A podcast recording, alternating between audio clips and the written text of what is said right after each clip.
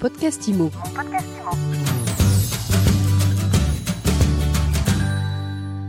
Bonjour et bienvenue dans ce nouvel épisode de mon podcast IMO. On est en direct du salon Rent et j'ai beaucoup de plaisir à retrouver cette année Jonathan Le Coron Clady. Bonjour. Bonjour Ariane. Bon, je l'ai bien dit là? Ah, parfaitement. ah, C'était une séquence mémorable l'an passé. Ah, hein? c'était une séquence mémorable. Euh, on s'en souvient encore. Nous a tous fait beaucoup rire d'ailleurs.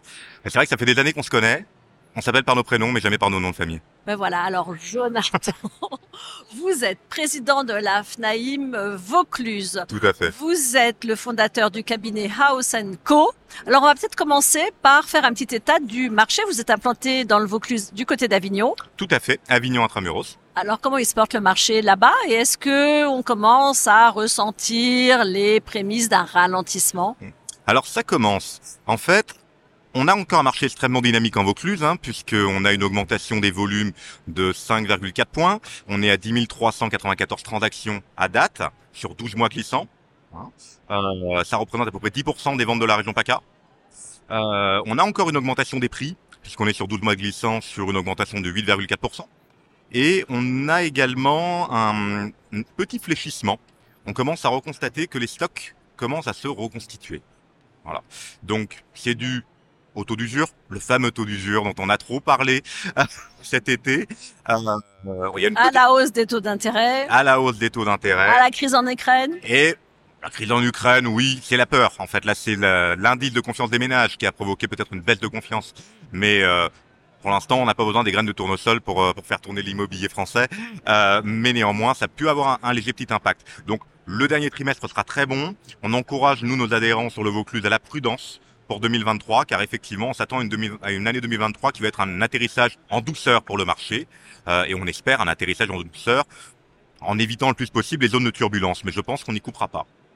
Alors, on va parler maintenant de ce que vous, vous conseillez, vous l'avez dit, aux professionnels de l'immobilier. Euh, comment ils se portent les agents immobiliers du Vaucluse, de la FNAIM Alors les agents immobiliers du Vaucluse de la FNAIM, ils se portent très bien. Euh, ils sont au soleil déjà, donc ils ont beau temps. On a été dopé effectivement par un marché post-Covid, euh, un marché de, de repli, on va dire, de la part des grandes, des grandes métropoles, un peu de Parisiens, un petit peu de Lyonnais, hein, qui sont venus euh, dans notre beau département.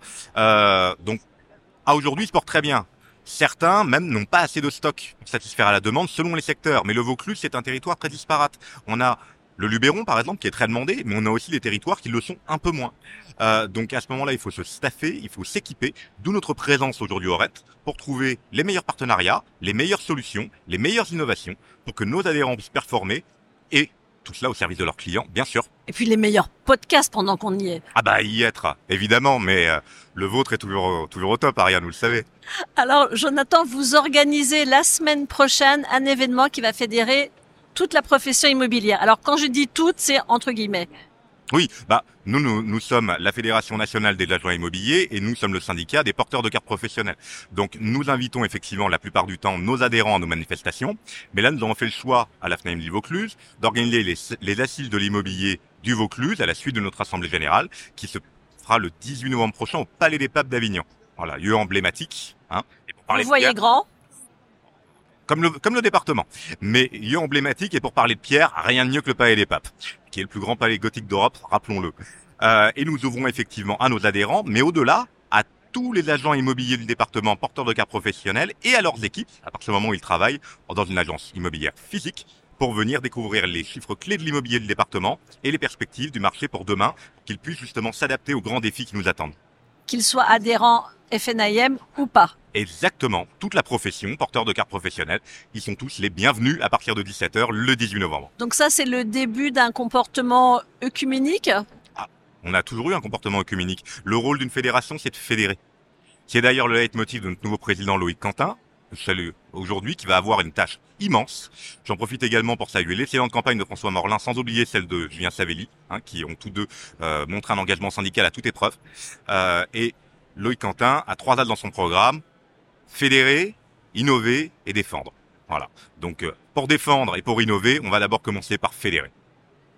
Alors, et on va innover aussi. Vous, vous innoviez avec le cabinet House Co. Oui, tout à fait.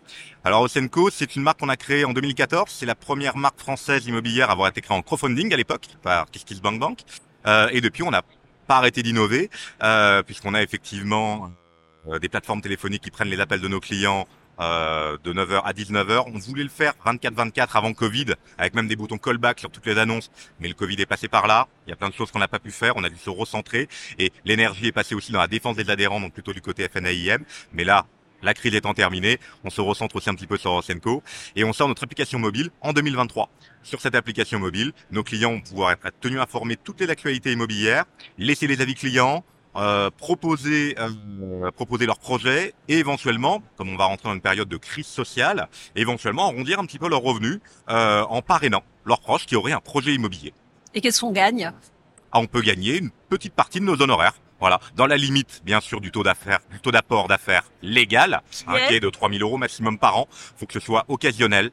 Hein, et il faut bien entendu le déclarer fiscalement. Donc on fournit tout ce qu'il faut pour ça, pour que nos clients ou apporteurs d'affaires puissent euh, le déclarer, être en règle par rapport à la loi. Et deviennent vos rabatteurs, entre guillemets Non, pas rabatteurs. Euh, ce sont des gens qui ont été satisfaits de nos services. Les gens qui auront l'application sont nos clients à la base. Donc s'ils ont été satisfaits de nos services parce qu'ils ont même été clients, ils vont nous recommander à des amis qui auront un projet immobilier ou des proches ou des voisins et parce qu'ils ont été contents de nos services tout bêtement.